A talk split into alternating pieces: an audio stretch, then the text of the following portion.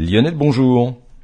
Bonjour. Alors vous allez nous parler de peinture rupestre, tout ça parce que on a trouvé une des plus vieilles peintures du monde. Et eh oui, et on va aller sur l'île de Sulawesi en Indonésie. Les archéologues australiens ont découvert la peinture rupestre, la plus ancienne faite par l'Homo sapiens. Elle date de 45 500 ans. Cette euh, peinture est celle d'un sanglier, un sanglier des célèbres, en fait un, cochon, une espèce encore vivante aujourd'hui.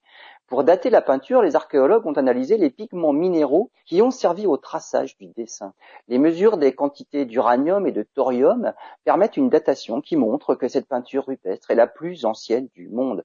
Le dessin du sanglier mesure 1m36 de, de long sur 54 cm de haut. Il y a en fait quatre sangliers, mais les trois autres peintures sont plus abîmées.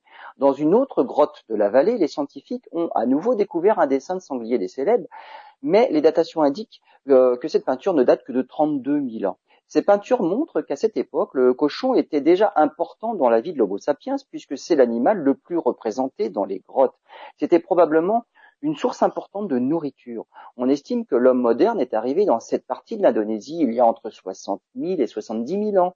L'équipe d'archéologues espère maintenant découvrir des peintures encore plus anciennes, qui datent de 65 000 ans, pour apporter la preuve de la présence de l'Homo sapiens dans la région.